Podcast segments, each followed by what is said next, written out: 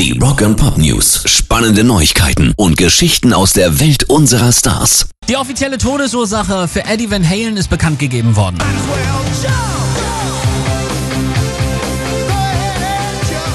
Nachdem es ja erst hieß, er sei dem Kehlkopfkrebs erlegen, widerlegte sein Sohn Wolfgang Van Halen in einem späteren Interview das und behauptete, sein Vater sei an Lungenkrebs gestorben.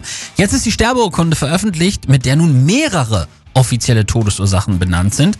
Anscheinend haben sie alle miteinander zu tun. Demnach ist Eddie an einer zerebrovaskulären Insuffizienz, eine Störung der Blutversorgung des Gehirns oder auch einem Schlaganfall gestorben.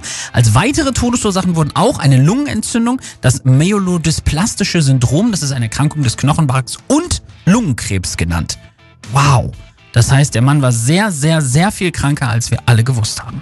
Rock and Pop News. Und es ist schon krass, welche Schubkraft einige Bands haben. Rammstein waren ja letztes Jahr die erfolgreichste Band in den deutschen Charts und haben jetzt ihr Debütalbum nochmal neu aufgelegt. Mit Herzeleid erreichten sie zwar nur Rang 6, waren aber damals insgesamt 110 Wochen in den offiziellen deutschen Charts und angesichts des 25-jährigen Jubiläums ist das Werk jetzt nochmal als remasterte Anniversary Edition erschienen und erobert aus dem Stand den zweiten Platz. Das ist stark. Nur ACDC sind derzeit mit Power Up noch erfolgreicher und stehen zum vierten Mal ganz oben, so häufig wie niemand sonst in diesem Jahr. Aber auch das überrascht uns ja nun nicht mehr. Pairs Rock and Pop News.